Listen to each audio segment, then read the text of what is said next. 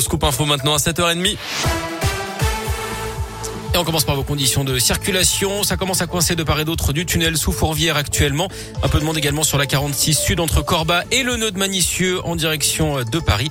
Quelques ralentissements également à la jonction entre le boulevard urbain sud et la 7 en direction de Lyon. À la une, faudra-t-il bientôt un pass sanitaire pour aller travailler? C'est ce que souhaite le gouvernement. La ministre du Travail reçoit aujourd'hui les partenaires sociaux. Un pass sanitaire qui pourrait se transformer en passe vaccinal d'ici la fin du mois de janvier. Quant à prolonger les vacances des enfants pour freiner l'épidémie, Jean-Michel Blanquer a répété hier que ce n'était pas l'hypothèse privilégiée et qu'une telle mesure ne serait décidée qu'en dernier ressort. Hier, plus de 48 000 nouveaux cas ont été détectés. Près de 3 000 patients sont en réanimation.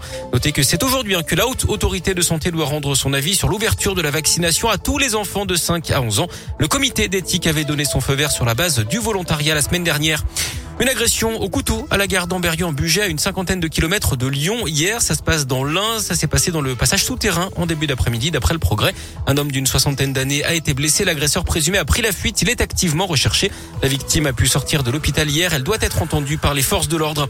En bref, aussi un accident mortel à Pusignan dans l'Est lyonnais. Hier soir, un homme d'une quarantaine d'années a perdu la vie vers 22h20 sur la route nationale. Sa voiture a percuté un arbre. À Rio-la-Pape, un équipage de la police municipale pris pour cible par une bande de jeunes samedi en fin d'après-midi. Le véhicule a été caillassé et coincé par des individus dans un guet-apens. L'un des assaillants a pu être interpellé alors qu'il s'enfuyait. Il a été placé en garde à vue dans la foulée. On n'offre pas un animal comme on offre un jouet. C'est le message de la SPA de Lyon à l'occasion de Noël, car tous les ans passés les fêtes de fin d'année, de nombreux animaux sont abandonnés dans les refuges ou sur la voie publique, considérés comme trop encombrants par leurs nouveaux propriétaires ou n'ayant pas été pleinement désirés. La SPA souhaite donc sensibiliser le public, car adopter un animal implique des responsabilités au quotidien.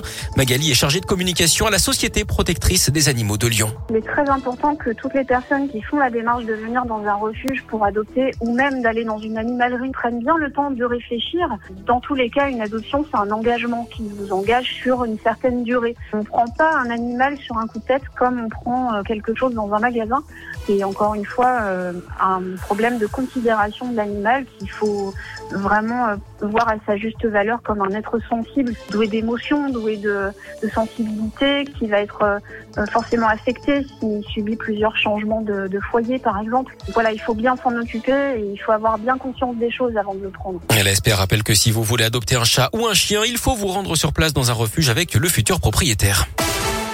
Du foot avec les 32e de finale de la Coupe de France. Pas d'exploit pour Lyon-Duchère hier. Les joueurs du 9e arrondissement se sont inclinés 1-0 face à l'Est Saint-Etienne devant 5000 spectateurs à Balmont.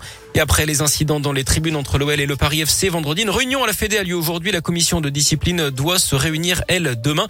On vous rappelle hein, que la rencontre avait été interrompue après des incidents dans les tribunes. Merci.